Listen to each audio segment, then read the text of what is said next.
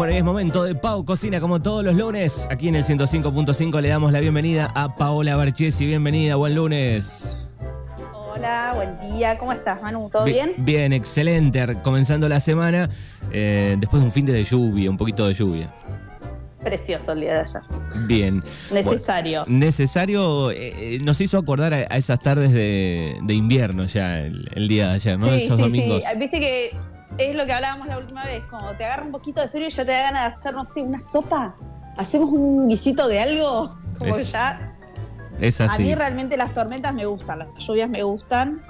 Eh, y aparte me sirvió como para decir, bueno, listo, ya está, no me quedo limpiando, no me quedo haciendo nada en el patio, me quedo descansando un domingo. Exactamente, no permitió hacer esas cosas que eh, el lindo clima este, no suele dejar hacer un, un domingo, por ejemplo, ¿no? Tal cual. Tal, cual. Bien, bueno, ya estuvo la cuenta activa de Pau eh, Cocina a través de Instagram con preguntas, así que tenemos un poco de idea por dónde viene el tema de hoy. La mano. Sí. Bueno, a mí que se me ha ocurrido hablar un poco de la cocina francesa. ¿Pero por qué de la cocina francesa? Sino hablar en sí de las bases de por qué nosotros, los gastronómicos o los cocineros, cuando estudiar empezamos con la cocina francesa a estudiar, pero no es porque sea, o sea, la más importante o porque sea la mejor o porque en realidad lo que pasa es que con los franceses desde hace muchos años ellos empezaron usando eh, cubiertos, manteles, toda esta opulencia de pre, digamos, Revolución Francesa, eh, donde los reyes, los monarcas hacían esos banquetes gigantes, donde había variedad de carnes, de salsas, de frutas, de, cosas elaboradas. Entonces, ellos era como que siempre tuvieron mucho interés por la gastronomía y lo demostraban, ¿sí? con estos grandes banquetes. Entonces, a través de los años se fue transformando, transformando, hasta que un chef militar quiso como ordenar su cocina y empezó a armar las bases de la cocina. Entonces, en función de esas bases, se fueron creando técnicas y son las técnicas que actualmente nosotros usamos. Así que pasaron, pasaron, los años y a través de esta organización, de este, eh, de este militar, digamos, quedó en el tiempo esto. Claro, tal cual. Técnicas que después fueron modificándose, fueron cambiando, se, organizaron como las salsas bases, eh, los cortes básicos de vegetales, eh, porque básicamente lo que nosotros estudiamos son técnicas para después poder leer una receta o querer hacer un plato y saber eh, cómo leerlo y cómo hacerlo. No es lo mismo si vos querés hacer, no sé, una ensalada que si querés hacer un guiso o si vas a hacer un caldo. Los cortes de los vegetales son diferentes, ¿sí? O si vos querés una salsa para carne, si vos querés una salsa para pescado, si querés una, una salsa para verduras. Entonces, por eso a nosotros nos enseñan las técnicas. Y estas técnicas fueron creadas por los franceses, fueron organizadas por los franceses. Por eso empezamos eh, aprendiendo eso, ¿sí? Bien. Pero bueno, a todo esto un poco más entretenido era saber recetas o hacer una encuesta de platos franceses. Y después de cada plato tiene su historia y su porqué, ¿sí?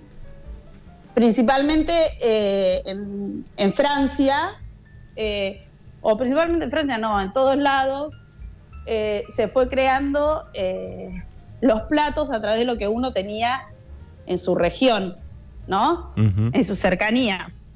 Entonces empezamos con una encuesta de cómo se llama este plato y yo puse algo como era chicloso, en una olla que se levantaba así, chicloso.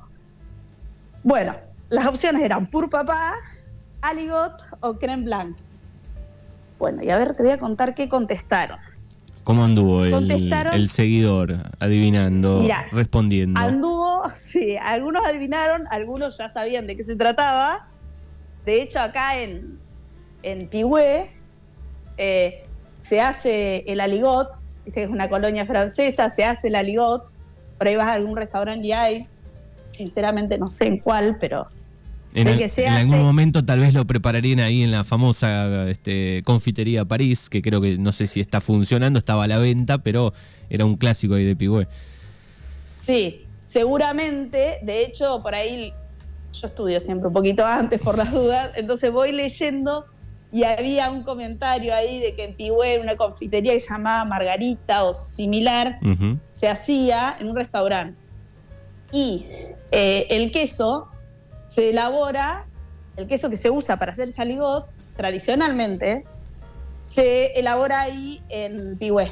O sea, entre Pihue y Torkins. Bien. Una, Eh, las chicas de Pihue, sí, No, decía que una vez, una vez eh, leí la- el significado de, de, de aligot. Digo, ¿sería puré de papas nivel Dios? ¿Está bien esto?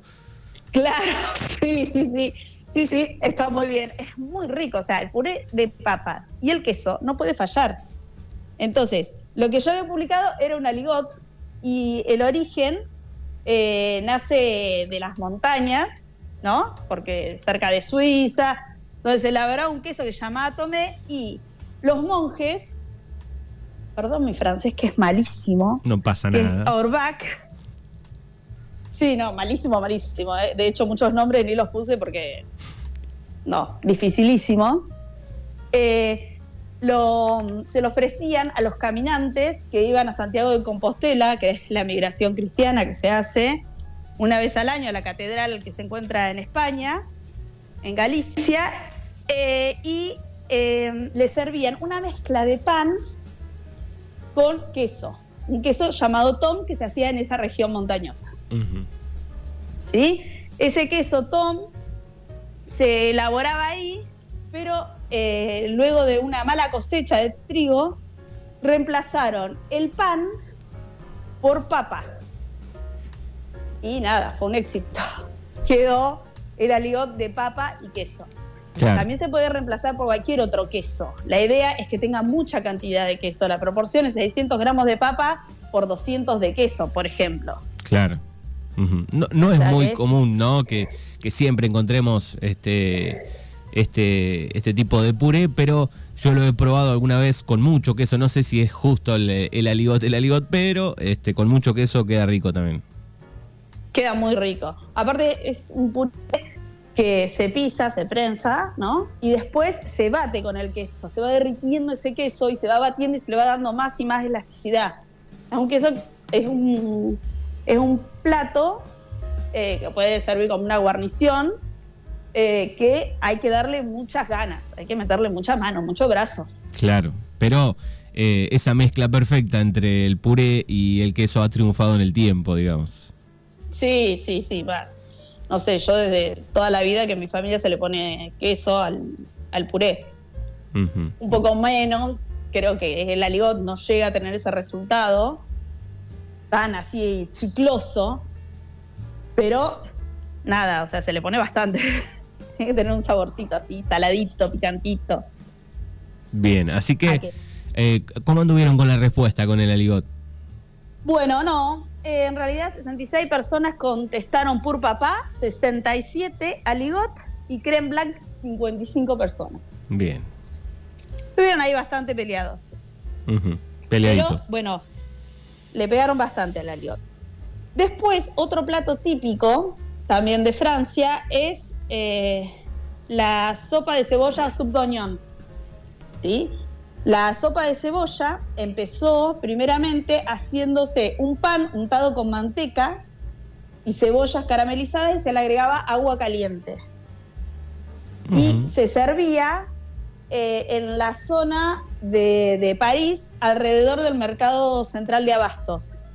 Se servía la madrugada para los trabajadores, era como para darle un poquito de energía, un poquito de, de- de ganas a esa hora de la madrugada para seguir trabajando. ¿Sí? Y se le agregaba agua caliente. En el siglo XIX ya le empezaron a, a agregar más cositas, caldo, siempre a base de manteca. La cocina francesa tiene mucha manteca, es buenísimo, y, y le da como un saborcito especial. Bien, después ¿No? eso terminó que en, en tipo una sopa. Claro, y terminó siendo una sopa, la subdoñón. Ujú. Una sopa que era, en realidad, un pan tostado, es una, perdón, es un rehogado de cebollas, donde se le agrega un roux o una, un espesante. El roux es una mezcla que se hace manteca y harina, se cocina y luego se le agrega leche, agua o caldo y se hace como una bechamel, una salsa blanca. Ujú. Bien. Así Y se le agrega vino. Hay recetas más sofisticadas que se le agrega oporto, vino y caldo. Y se hace una sopa que es buenísima. Y después se le pone, una vez que se termina de hacer la sopa, que es una sopa bastante espesa, porque justamente tiene este agregado de harina que la hace que la espese, se sirve en un plato, se le pone una, una rodaja de pan por encima, la sopa al ser tan espesa lo sostiene, a la rodaja de pan y mucho queso por encima. Y después se gratina.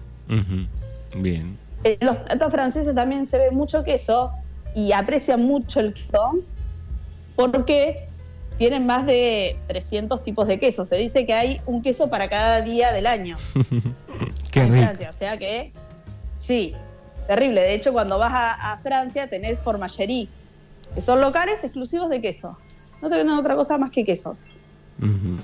Eh, y, también tienen la costumbre esta de comer eh, quesos después de la cena, después de una comida, comer quesos. Te sirven cinco o seis variedades de queso. Eh, también se dice que es mala educación servirse más de tres variedades. De hecho, mi hermana y a mí nos pasó. Nada, llegamos, nos sirvieron los quesos y nosotros arrancamos a comer como si fuera. Nada, como, si fuéramos argentinas. Sí, sí, una caja de alfajores, una caja de alfajores de diferentes gustos fueron probando, querían probar todos. Un poquito de cada una. Nosotros hicimos lo mismo con los quesos. Y el chico nos dijo, no, no, bueno, disculpe, se sirve tres quesos. Ay, nos quedamos como, eh, estamos siendo unas maleducadas, nos hizo sentir horrible. Pero bueno, todo esto te enseña a que la próxima vez que te sirvan quesitos en, en Francia, no agarres los cinco o seis que te ofrecen, servite tres, probalos y nada. Y al otro día te vuelven a servir esos quesos. Eh, y está buenísimo. Me imagino. Está buenísimo entrar a una formallería. sí. Eh, digo, me imagino, se me abre un paréntesis ahí, cómo estarán con el sistema digestivo los franceses, después de tanto queso. Sí, de, tanto queso, tal cual. Pero bueno, eh, son todos muy delgados. En general, en Francia son todos muy flacos. O sea que el sistema digestivo lo tienen bien, pero se ven saludables. o se ven, dije, ¿no? no sé. Bien, eh, así que. Bueno, y esto. Sí. Yo pregunté cuál era el ingrediente principal de la encuesta, de, ese plato que había subido. Y votaron 87 personas cebollas y 103 votó quesos. Bien. Porque, bueno, la, presentación en Instagram es una foto con un platito y mucho queso dorado. Eh, es bastante tradicional servirla así, por eso eh, subí esa foto, donde lo que más se ve es eh, el queso. Perfecto, bien. Así que, Paula, eh, estoy buscando el, bien el nombre de la cuenta, Pau Barchesi Cocina, es la cuenta de, de, Instagram, ahí pueden chequear las fotos. ¿Qué más? preguntó al seguidor. Bueno, después preguntamos Ratatouille preguntamos qué ingredientes lleva. Bueno, vamos a empezar hablando de que el ratatouille es eh, una ratatouille Nicois, que es ratatouille de la zona de Niza, de la zona de la Provence de Francia. Eh, la zona de la Provence es una zona donde se hacen los perfumes, los principales aromas franceses, donde tiene mucho cultivo, donde se cultivan muchos vegetales, donde hay muchas quintas, donde no sé si nace, pero es donde el movimiento gastronómico francés está ahí, ¿no? Eh, bueno, entonces un, plático, un plato típico de verano que se hace con vegetales de estación y al decir que es un plato de verano, vegetales de estación, tomate, ajo, morrones, cebolla, zucchini, berenjenas y es un guiso. Nosotros lo conocemos como el típico plato de ratatouille de la película de Disney. Es de Disney, ¿no? O de Pixar. Mm. Bueno, me parece de Disney. Ahora lo bueno, tengo dudas. tengo dudas. Eh, entonces nosotros lo conocemos con esa presentación que es toda así en colores, donde se ve cada vegetal, pero en realidad es un guiso. De hecho, en la película, cuando el, crítico gastronómico recuerda el ratatouille que le hacía la madre, eh, lo recuerda con que él viene de jugar, se sienta en la mesa y la madre le sirve una cucharada de ese guiso. Y ahí es cuando a él le aparecen todos los sabores. Lleva, es una mezcla de vegetales eh, que se pueden hacer por separados o se pueden cocinar todos juntos. ¿Qué es lo que pasa? Que son vegetales que todos tienen diferentes tipos de cocción. Entonces, si cocinamos a misma temperatura un zucchini o una berenjena con un tomate, nada, el tomate se va a desarmar, va a terminar siendo una salsa. Entonces, generalmente se hacen los vegetales salteados por separados, después se integran y se hace un guisado, ¿sí? O un estofado de vegetales. Bien, acá estaba eh, chequeando, figuran las dos productoras, eh, Walt Disney y Pixar. Mira, no sabía que trabajaban en conjunto. Sí, en realidad yo no sé si, si quién compró a quién, ahí me entró un poco la duda, pero figuran las dos productoras. Eh, y yo recuerdo de haber visto esta película en La Huella, en un lugar de eh, comidas, así que estuvo buenísimo eso. ¿En serio La Huella? En La Huella fue dada un sábado, un domingo de invierno, tipo 6 de la tarde, 7 de la tarde. Estuvo espectacular la idea. Mira, mira. En pantalla gigante. Buenísimo. ¿Qué era? Eh, que estaba eh, Gustavo estaba en esa. Martín. Ah, Gustavo ya. Sí, sí, una... Estaba Gustavo. Ah, yo ya no estaba en la huella. Bien, bueno, estuvo, estuvo linda. Cuando pasaba película. Sí, sí, sí, debe ser un. Bueno, la idea también esa de una película como. Como nada, es para grandes y para chicos. Sí, sí, además tenía que ver con el ah. lugar, te podías tomar una cervecita, comer algo, está buenísima la idea. Está bueno, está muy bueno. Bueno, y en la cuesta lo que yo pregunté, que era media tramposa, eh, qué ingredientes contenía este producto. Entonces puse berenjena, zucchini, papa, zanahoria y tomate. Papa es uno de los ingredientes que no lleva el ratatouille. Eh, berenjena, zanahoria, pollo y zucchini. Ahí tampoco lleva carne. Esto se puede usar como, o sea, en ratatouille se puede usar como guarnición o, no sé, le agregas un huevo y podés comerlo como un único plato, ¿sí? Eh, y berenjenas, tomate, ajo, zucchini, hierbas, morrón. Bueno, y ahí andamos.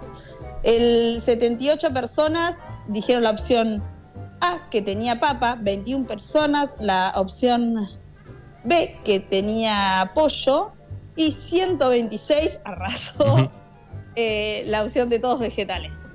Bien. ¿Sí? Bueno, después seguimos por un postre. La gastronomía francesa en general hacía muchos postres, muchas cosas, con mucha técnica y muchos pasos de elaboración en postres. Yo lo que puse es un postre que a mí particularmente me encanta, que se llama crema, creme brûlée. Entonces lo que yo preguntaba era si se llamaba crema catalana, creme brûlée, leche quemada o todas son correctas. Bueno, la verdad es que todas son correctas porque crema catalana es una crema similar, de donde dice que desciende esta creme brûlée, donde los franceses refinaron bastante más, eh, y se hace a fuego directo en el horno. ¿Sí? Y eh, creme brûlée se hace a baño María. Y leche quemada es exactamente lo mismo, es como si fuera un flancito. Exacto, eso versión, Sí, versión México. eh, con también el caramelo arriba. Entonces les voy a contar un poquito cómo se hace la creme brûlée. La creme brûlée es una mezcla de yemas, crema, se hace una cocción a hornalla, luego se ponen unas cazuelitas chicas, bajas, porque es un postre bastante pesado, no es como para que te comas. La, la porción del flan no, digamos, alto así no, va no, más bajito. No, es más bien chiquito, bajito, postre individual. Eh, en una cazuela que puede ser, no sé, 10 centímetros, de 8 centímetros, con un centímetro, dos centímetros de espesor. Es un postre con el que siempre te quedas con ganas, porque imagínate que quedas dos o tres cucharadas y ya se te terminó. Eso lleva una cocción, eh, una segunda cocción a horno, eh, a baño María, pocos minutos y fuego muy lento. ¿Por qué? Porque cuando eh, eso se calienta demasiado, empieza a hacer burbujas y la textura de la creme brûlée, la crema catalana o la leche quemada es cremosa, es bien, bien cremosa. Luego se lo saca del fuego, se lo espolvorea con azúcar, se lo saca del horno, perdón, se lo deja enfriar, luego de dejarlo enfriar, en heladera principalmente, que eso ya se pone un poquito más duro, se espolvorea con azúcar y se quema. Antiguamente se quemaba con un fierro caliente.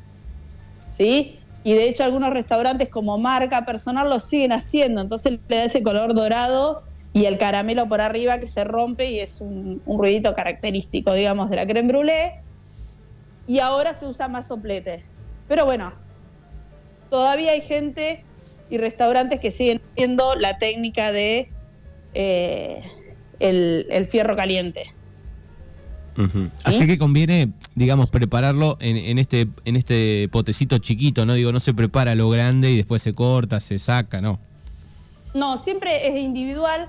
Aparte es un postre que no es tan sostenido como para hacerlo eh, a lo grande. Es una crema, como lo dice creme brûlée. Eh, brûlée va de quemado, creme, de crema. Eh, es como, a ver, textura similar. No, no sabría decirte, pero ponerle una crema chantilly, bueno, podés hacer un budín de crema chantilly porque no te va a dar esa textura, sino te va a quedar tan sostenido un lemon crude, que es como una mezcla inglesa que, se hace que se hace para comer con scones a la hora del té. O sea, no es algo tan sostenido. Por eso se hace chiquitito, individual y siempre, siempre, siempre te vas a quedar con ganas de más creme brûlée. Pero recordemos que es un postre pesado. O sea, si te comes varias creme brûlée lo vas a sentir. Bueno, está bien, entonces, porción pequeña, como sucede tal vez hoy en una mesa dulce con algunos postres que antes nos servían una porción gigantesca a eh, el vasito, a un poco más chiquita. Claro, hacerlos más, más chiquititos, más para que puedas comer más variedad y no llenarte. Porque otra cosa también es que el postre empalaga, ¿no? Entonces, eh, hablando así de mesas dulces, por ahí todas las que hacemos pastelería tratamos de hacer o servir porciones chicas porque eh, no es como para llenarse. Vos te servís tres, cuatro porciones, pues comes una, dos, que empalagaste. Acá Liliana dice, mi abuela Marta lo preparaba en el campo y recuerdo también unos potes pequeños de, vidrio. Ah, mirá, bueno, muy bien, muy bien. Es muy rica la creme brûlée. En algún momento voy a subir la receta. O sea, por ahí son todas cosas que hay que mostrárselas eh, ya igual subí una foto ejemplificándolo y hay una cucharita que rompe ese caramelo porque cuando vos te sirve una creme brûlée y golpeas y sentís toc toc, ¿viste el ruido del caramelo? Cuando lo rompes, es un ruido mágico. y tiene que sonar, tiene que sonar. Y tiene que sonar, tiene que sonar porque ese caramelo se hace antes de servirse. Entonces la parte de arriba es un poquito tibia y la parte de abajo fría y es muy, pero muy rica. Bien, perfecto. Ya pasamos al postre y queda una más. Y queda una más. La última es sobre cortes vegetales. Esto de que yo te hablaba al principio de las técnicas culinarias eh, francesas y que nos enseñan. Hay para todos los vegetales un tipo de corte, pero bueno, yo te puse de los más conocidos. Es un brunois, es un corte que se hace muy pero muy chiquito. Sería un picado de, de 2 milímetros por 2 milímetros, son cuadraditos muy chiquititos. Entonces yo ahí lo que preguntaba, esta foto, ¿a qué corte corresponde? Entonces había de opción Mirepoix, Juliana, Brunois y Chiffonade.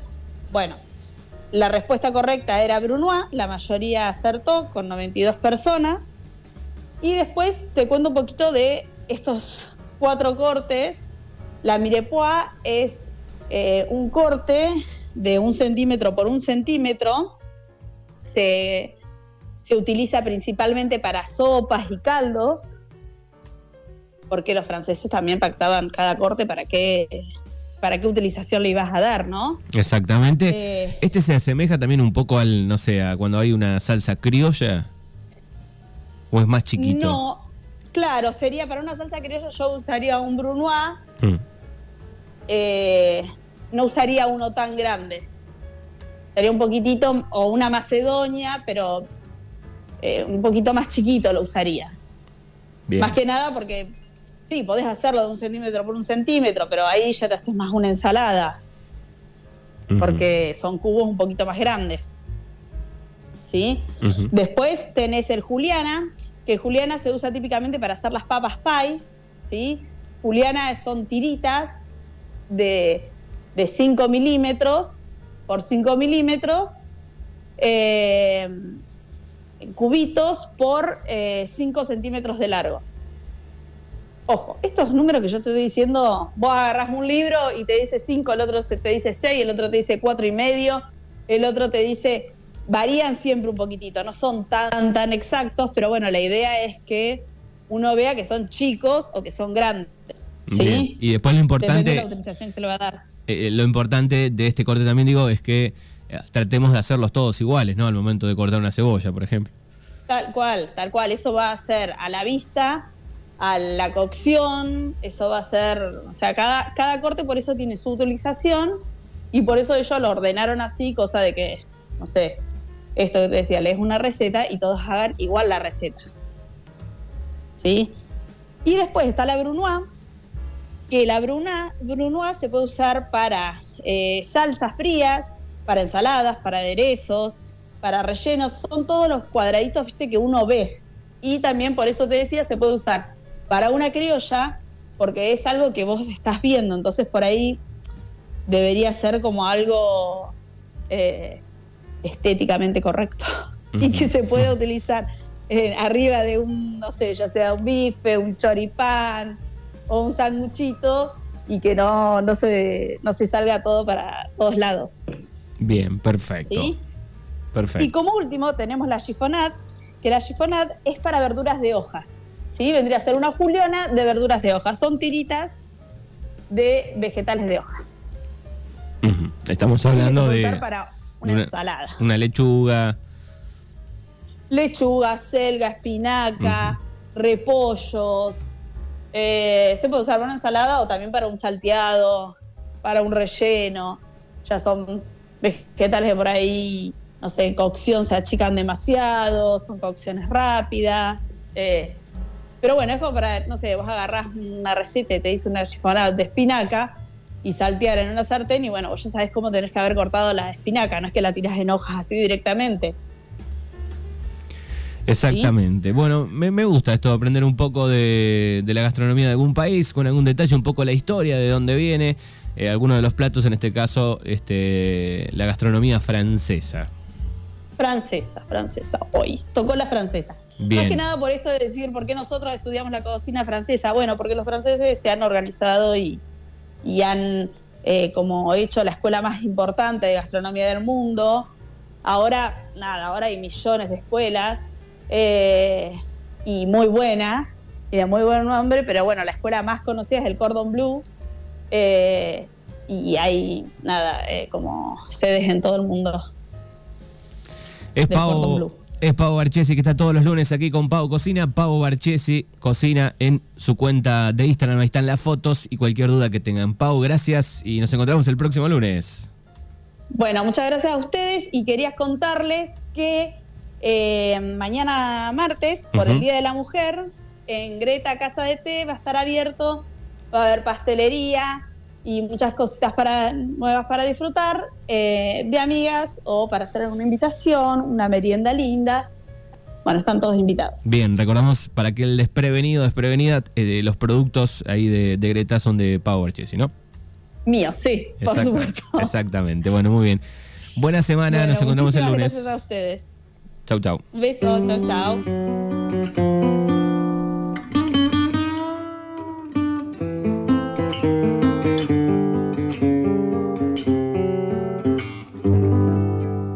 Des yeux qui font baisser les miens, un rire qui se perd sur sa bouche